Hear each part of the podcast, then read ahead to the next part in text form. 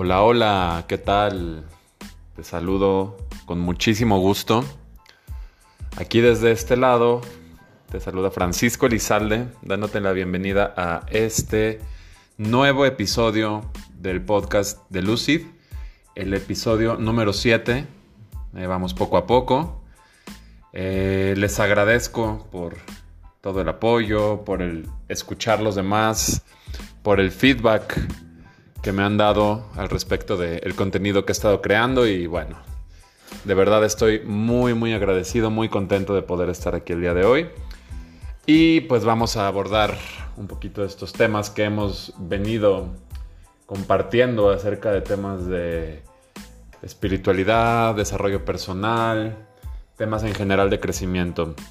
Entonces, el día de hoy eh, decidí grabar referente a un tema que siento que es importante, de una manera un poco más ligera, más amena, no vamos a meternos hoy en, en, temas tan profundos como la vez pasada que hablamos acerca de los apegos y pues recibí comentarios muy interesantes al respecto. Pero el día de hoy vamos, bueno, voy a hablar acerca del tema de mitos y verdades acerca del crecimiento interno. ¿A qué me refiero con crecimiento interno? Temas de desarrollo personal, espiritualidad, autocuestionamiento, todo lo que conlleve el crecimiento como ser humano. Entonces, bueno, vamos dándole con este tema. Muy bien, pues vamos abordando el tema Primero que nada, te quiero compartir la intención de grabar esto. Ah, siento que de alguna manera, digo, actualmente con todo esto de, pues de la pandemia, ¿no? Que estamos viviendo y ciertas cuestiones en el mundo, eh, ha crecido muchísimo el tema de los medios digitales. Entonces también, por ende, mucha gente está empezando a vender cursos, a vender eh, programas y eso es buenísimo. La verdad es que es positivo que la gente esté compartiendo su sabiduría, sus experiencias, etcétera, ¿no? Pero la realidad también es que algunos lo abordan desde una posición donde da a entender que la idea del tema del crecimiento es muy básica. Y la realidad, como lo entiendo yo, aquí es importante, como lo decimos, bueno, como lo digo desde el inicio de, estos capítulos, de estos episodios, lo que comparta es desde una visión personal y lo puedo eh, reforzar con algo de información, investigaciones, lo que sea, pero todo es desde una perspectiva personal.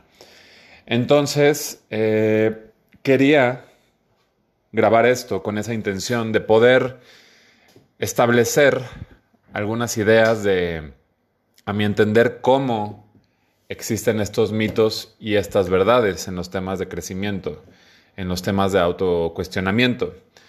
Porque las cosas no son solo de una manera y a veces puedes encontrar información en internet de si haces esta práctica ya tienes tu vida resuelta. O de cinco trucos para traer toda la abundancia a tu vida. Y ponle que de alguna forma sí es información útil, pero no es tan fácil nada más como, ay, ya, por hacer esto ya soluciono todas mis cosas y así. Pero tampoco es irte a un plan de víctima de, ay, es que a mí me pasó esto en mi vida, y es que tal, y es que mi vida pasada, y es que no sé qué, no. Pero sí aterrizando en el tema de las decisiones que tomamos, los impulsos, las motivaciones, el propósito, las identificaciones, los conceptos que tenemos. Eso es lo que varía mucho. Por eso yo considero que no es algo tan simple, que no es algo tan sencillo. Y pues bueno, vamos viendo qué sale de, todo esto. Ah, quería empezar abordando un mito referente a esto, ah, sobre todo en el tema de espiritualidad. Aquí vamos a abordar al tema de espiritualidad, refiriéndose, mito número uno, las personas espirituales no tienen emociones negativas. hay una idea, un concepto de que las personas que meditan, de que las personas que practican yoga, de que las personas que pues tienen sus prácticas de ese estilo, ¿no? No se enojan o no tienen emociones negativas, no tienen ira, no tienen miedo, no tienen no generan frustración, resentimiento, etc. Esto es mentira. A mi entender, lo que pasa más bien es que existe un poder de discernimiento debido al trabajo personal, sobre todo con la profundidad. A veces podemos pensar que el, meditar ya hace que no seas reactivo y así, y pues no, más bien estás consciente de lo que estás haciendo. Y lo que sí pasa es que a veces estos estados duran menos tiempo, duran menos tiempo. ¿Por qué? Porque ya no te apegas tanto a esta parte del diálogo mental, a esta parte de la identificación con estas heridas o con estos miedos, sino a veces ya es como del, ah, ya, y se te pasa después de un rato en vez de durar todo el día en esa emoción o todo el día como sintiéndote mal y, ay, es que me pasó esto y después me, me pasó esto más y ya es como una avalancha de cosas, ¿no? Digo, aquí es importante decir que a todos yo creo que nos ha pasado en algún momento, si un día estás triste, probablemente tu día vaya pueda tener esa tónica si tú te mantienes en ese estado, ¿no? Así como si estás feliz, si estás energético, pues tu día puede eh, estar en esa tónica y está bien. O sea, no se trata de, juzgar si está bien o mal todo esto, sino simplemente es como que cada una cosa tiene su propósito y tiene un resultado diferente. Pero bueno, en ese sentido, y haciendo un, un como agregado a esta parte de las, de las emociones negativas, de que las personas así no, que no la sienten. En el tema de meditación me gustaría agregar que mucha gente con el tema de la meditación piensa que es un tema de control, que es un tema de controlar las emociones, controlar la mente. Se puede ver desde ese lado. Se, se puede tomar por el sentido de, de un control de este, esta parte interna, pero a mí me gusta verlo desde la perspectiva de la masterización. Es una masterización de lo interno gracias al entendimiento, gracias a este entendimiento de cómo funcionas. En las escuelas budistas más tradicionales, eh, se habla acerca de que la meditación no es de tener un incienso, no es de tener música de fondo, no es de estar recitando un mantra necesariamente, sino hay prácticas específicas donde realmente lo que estás haciendo es observar la naturaleza de tu mente. Es como el vipassana. En el vipassana, el ancla que tienes es simplemente tu respiración y estás en un plano de observación. Entonces, eh, también está como este mito a veces de que al meditar tenemos que estar en blanco y de que si no estamos en blanco estamos haciendo algo mal. Esto la verdad no. Yo puedo durar segundos, si acaso he llegado a tener sin pensamientos, donde es experimentar simplemente el estar. Pero más bien lo que puede llegar a pasar es que no te apegas a esos pensamientos, simplemente pasan y surcan y viene otro y observas y no te apegas y pasa. Entonces también es importante este otro mito de no pensar en la meditación. Este sería el, número dos, que ya lo abordamos, pero este, es importante saberlo así. Muy bien, veamos. Ah, ok, mito, mito número tres Existen reglas generales para todos. Esto es interesante notarlo en el sentido de que nos pueden dar una lección muy general, ¿no? En los temas de desarrollo de, bueno, si haces esta técnica puedes obtener este resultado. Si sigues estos pasos puedes obtener este resultado. Y eso es cierto. Pero también hay cuestiones que a veces no son muy generales, porque también es importante entender que cada persona tiene su marco mental personal, tiene su perspectiva de las cosas, tiene sus emociones y pensamientos y funciona diferente, ¿no? Entonces, también en, el tema de, los mitos no existen estas generalidades. No es eh, fácil como encasillarse dentro de un tema en particular. ¿Sí? Entonces, aquí es importante esa, esa cuestión del todos somos diferentes. Es un mito que eh, es como la ley de la atracción, que te dan unas claves para que funcione y piensa en el coche rojo y tal. Y sí, o sea, lo, lo empiezas de alguna manera a,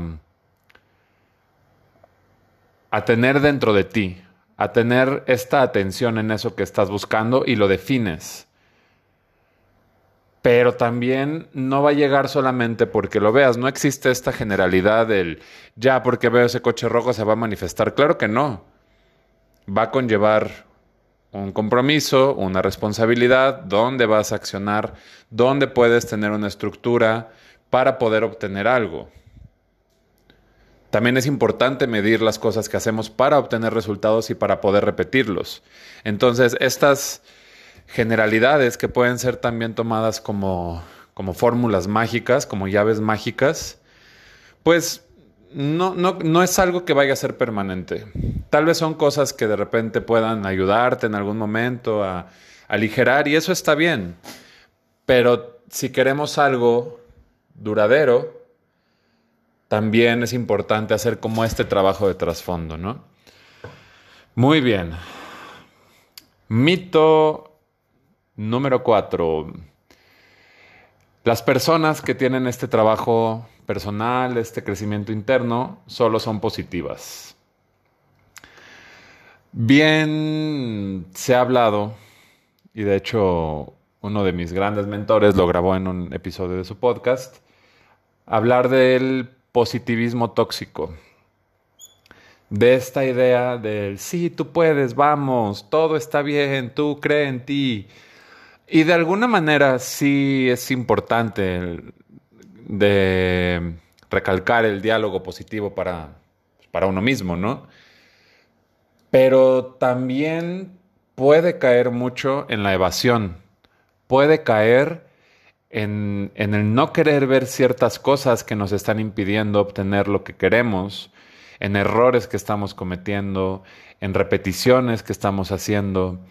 Entonces, este positivismo tóxico de, pues, figuras incluso en redes sociales del sí, sonríe y digo, no quiero decir nombres, porque también tienen su sabiduría, eso es cierto, pero es muy importante y es algo que me he dado cuenta a través de diferentes no solo prácticas y ejercicios, sino de, ya la realización o la integración de cierta información, es que es vital también poder trabajar con la parte de la sombra. La parte de la sombra referida simplemente a, a esto que no queremos ver a veces, a esta parte más obsesiva, a esta parte más compulsiva, a esta parte más reactiva, que al final todos tenemos. Es como, como un poco de este ego manifestándose.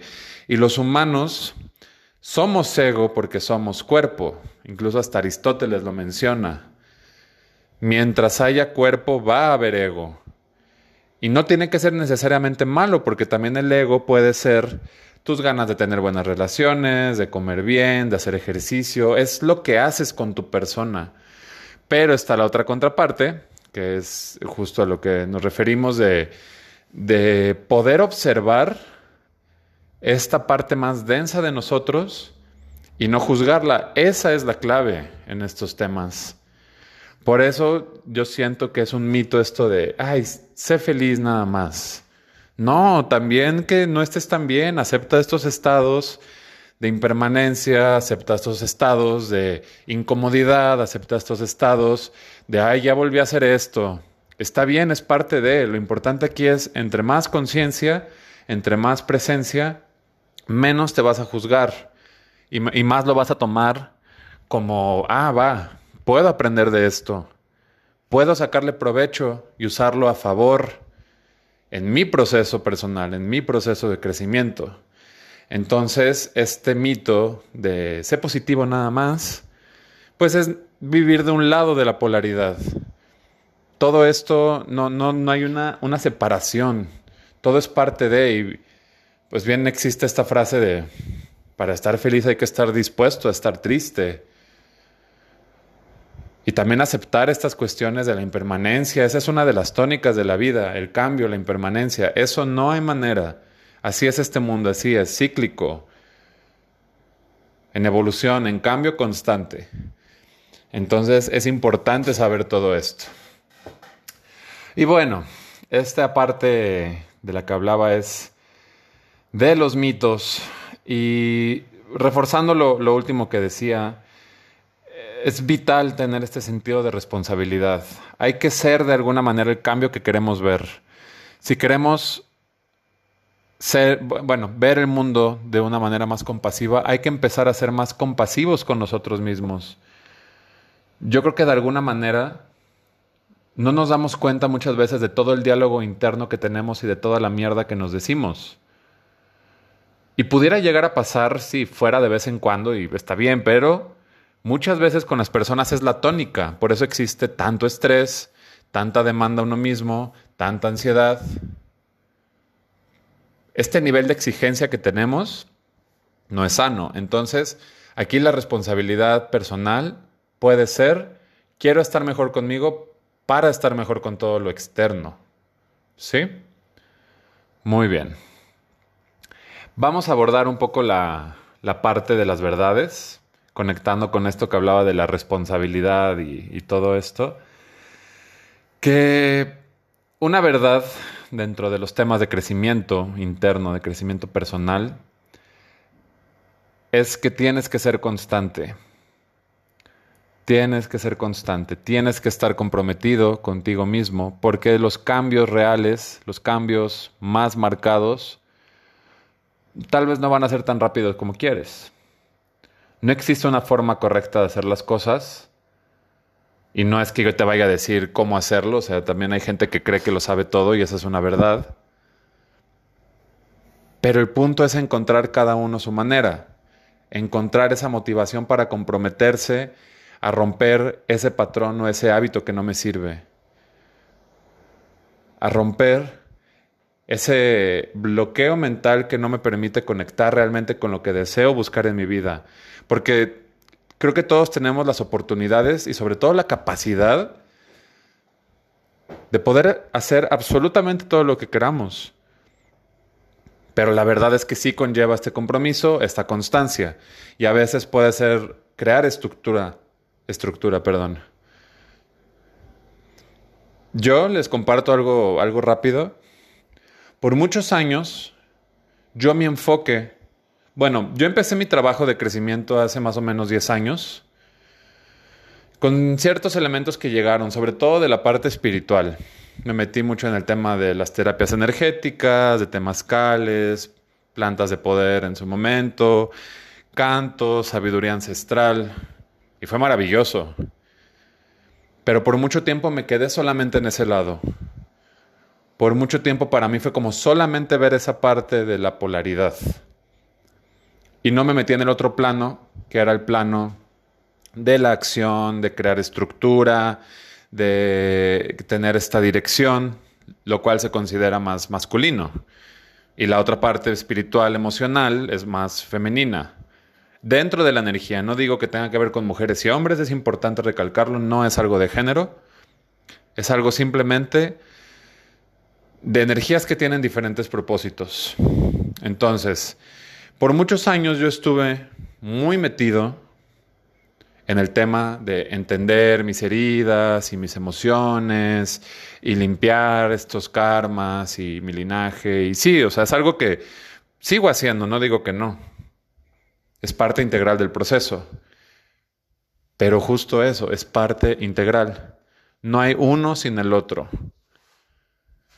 A partir de ciertas enseñanzas que tuve por plantas de poder, que es una de las etapas más fuertes de mi vida, la verdad, y ese trabajo me ayudó muchísimo.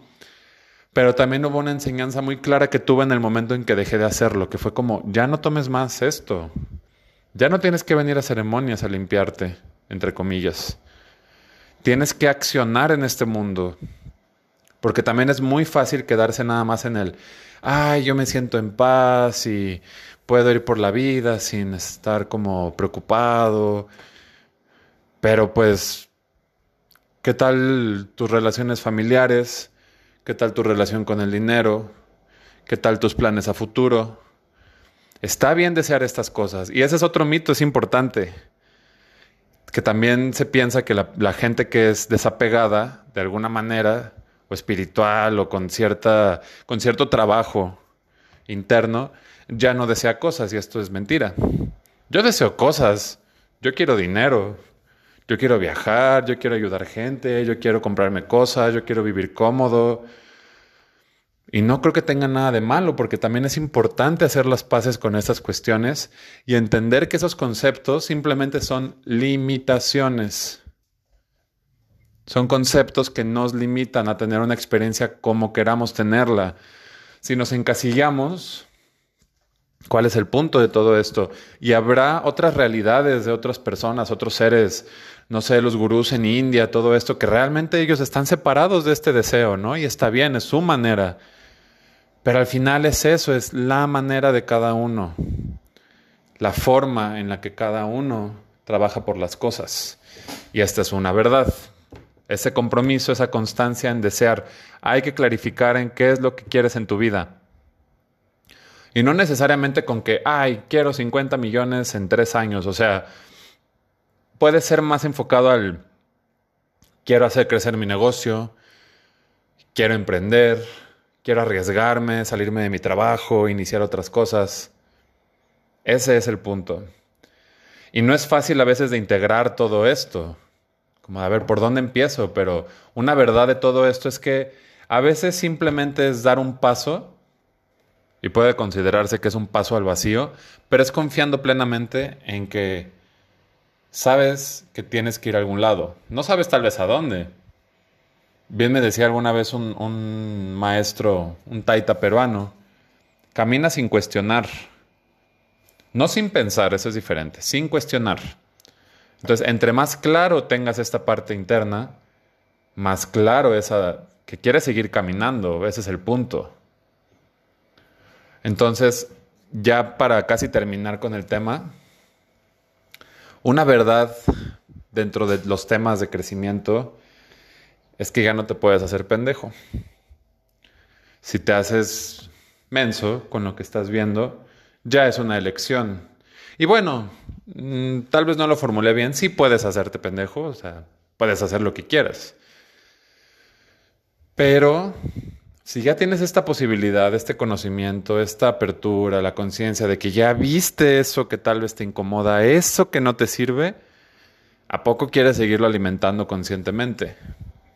¿A poco quieres seguir haciendo lo mismo? Yo creo que pueden ser cambios muy sutiles, pero constantes. Entonces, esta verdad acerca de no generar esta evasión puede ser muy personal a mi manera de verlo, ¿no? Habrá situaciones en que no, tal vez no quieres involucrarte o no puedes por cualquier motivo, pero que sepas también de lo que eres capaz, ¿no?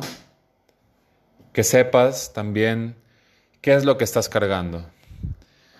Y bueno, ¿qué les digo? Es un tema pasional y quería terminar con otra verdad un poco más ligera, que es que la gente que estamos metidos en este, en este camino, en este proceso de crecimiento, de autocuestionamiento, normalmente, y no me desmentirán, la mayoría tenemos una fila de libros en espera. Hay 5, 10, 15 libros que te recomendaron, que te llegó en PDF, que compraste porque estaba en promoción, que te incluían un programa. Hay fila de espera de libros. Yo tengo creo que 7 u 8 libros en espera y está bien, es, parte de, sé que es, información que tal vez en algún momento va, voy a internalizarla. y además de los libros, también hay podcasts de que, ay, te recomiendo este podcast. Ay, te, este capítulo está buenísimo, ay, este podcast de no sé quién es nuevo y está súper bueno. Y es de, güey, estoy con cinco ya. no hay horas suficientes para poder, para poder escuchar todo esto. Este, y bueno, todo lo que conlleva, ¿no? Además de, de, de podcast y libros, también programas, cursos, de repente de que alguien fulanito te regalo este curso, ten este, eh, este libro electrónico también que refuerza este curso, este, o tú mismo compraste un programa y ya, o estás en una comunidad como en la que yo estoy de Círculo Superior y son como 20 masterclasses y vas en las 9, 10, 11, 12 o las que sean y es de, ay, ya quiero ver todo lo demás, pero todavía no termino esto. Eso pasa también, que es el hambre de conocimiento, pero hay muchísimo también por comer y no hay suficiente estómago para. y la última manera así más ligera es que la gente a veces te puede buscar para resolverle sus problemas. A veces la gente es de, es que no sé qué hacer, pero ya cuando te pones en el plan de, ay, pues ven a una sesión, ahí sí ya no les gusta. que de todos modos se platica con los amigos y la familia y todo con todo el gusto, ¿no? Nada más simplemente como, como para, para charlar. Pero es curioso cómo a veces ni te das cuenta y, ya estás medio teniendo una sesión de coaching haciéndoles preguntas de, a ver, ¿y por qué esto? ¿Y cuándo surgió esto? y ya estás en una dinámica, ¿no? Es, curioso cómo es todo esto lo, cuando lo lo haces en tu realidad, cuando de alguna manera está integrado, es parte de lo que haces en el día a día. Entonces, bueno, ¿qué les digo? Espero que les haya gustado el, el tema. Me divierte mucho grabar todo esto. Y bueno, comentarios, por favor háganmelo llegar. También si, si tienen temas en particular del que quieran que hable, por favor, soy todo ojos, todo oídos. Y por favor compartan también el contenido para que vaya creciendo. Esta comunidad es para todos.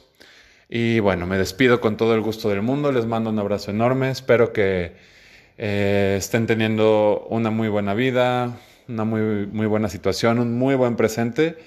Y pues mi modus de vida, que ya saben, el bienestar es para todas las personas. Así que es un derecho universal simplemente hay que tomarlo. Y esto viene del autoconocimiento, esto viene de conocerse uno mismo, mejorar e implementar nuevos sistemas, nuevas formas, nuevas ideas que nos ayuden a conectar con ese potencial y con esa versión que tenemos más elevada, esa versión superior. Les mando un abrazo, saludos.